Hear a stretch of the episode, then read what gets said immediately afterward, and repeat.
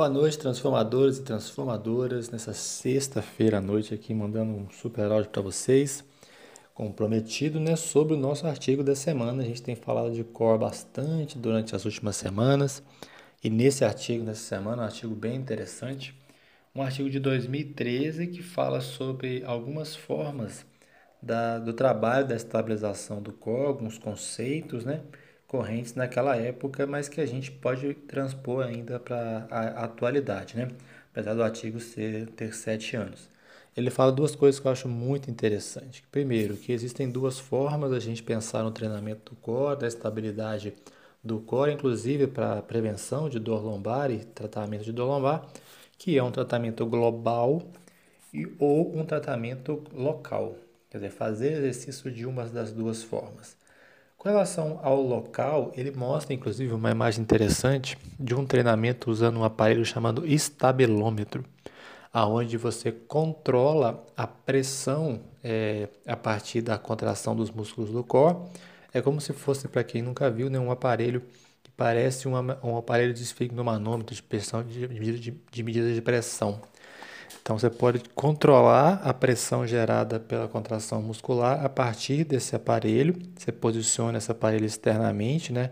Na parte de baixo, aí a pessoa está deitada em decúbito ventral, decúbito dorsal, perdão, e aí ela coloca o aparelho embaixo, né? Deitado em cima dele e controla a pressão da contração a partir da atividade dos músculos do corpo.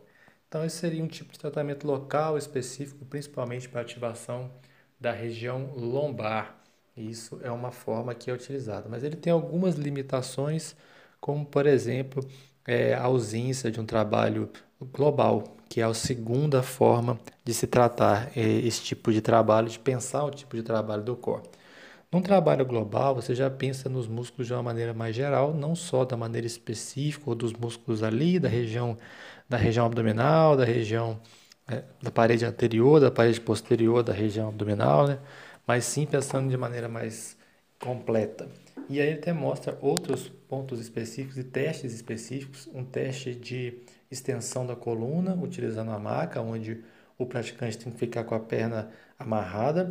Também ele usa um teste de, de prancha lateral, um teste de prancha, de prancha ventral, um teste de flexão de, resistência de flexão do tronco, né? e nesse caso aqui é uma flexão quase completa, um teste de elevação pélvica. Então, trabalhando um conjunto maior de músculos, avaliando um conjunto maior de músculos, entendendo que você pode ter melhores respostas.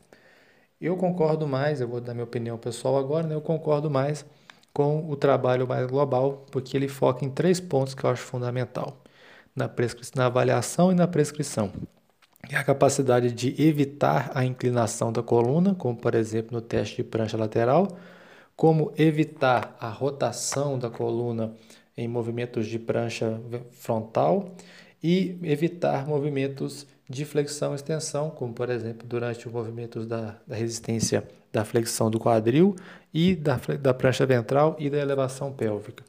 Então pensem em exercícios que trabalhem nos três planos e três eixos e você pode utilizar exercícios para o core que gerem a, a capacidade do seu corpo de evitar movimentos indesejáveis. Já falei inclusive isso, sobre isso na semana passada no meu último podcast. Façam exercícios que levem à condição de evitar a inclinação, ou seja, anti-inclinação. Quando você faz uma prancha lateral e não deixa o seu tronco cair em direção ao solo, você está evitando a inclinação, a flexão lateral da coluna. Quando você faz uma prancha ventral, uma prancha frontal, e você não deixa a sua coluna ir em direção ao solo, não deixa o seu abdômen bater no chão, por exemplo, você está evitando o movimento de extensão da coluna.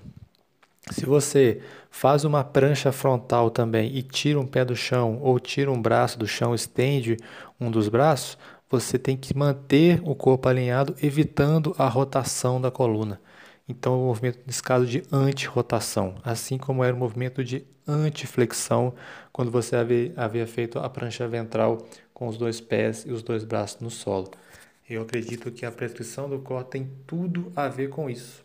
Tem tudo a ver com essa capacidade de evitar movimentos indesejáveis. Então, na prescrição, pensem em exercícios é, que gerem uma capacidade de evitar a inclinação da coluna, de evitar a rotação da coluna ou de evitar a flexão ou a extensão da coluna, nesse último caso no plano sagital.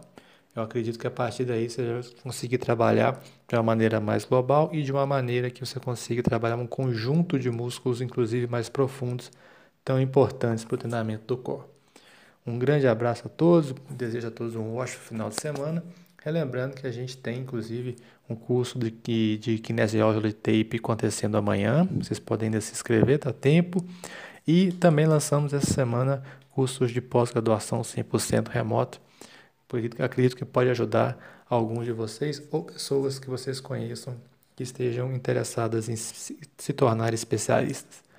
Um grande abraço então para todo mundo, tudo de bom. Nos encontramos na próxima semana com mais artigos e mais podcast. Até mais.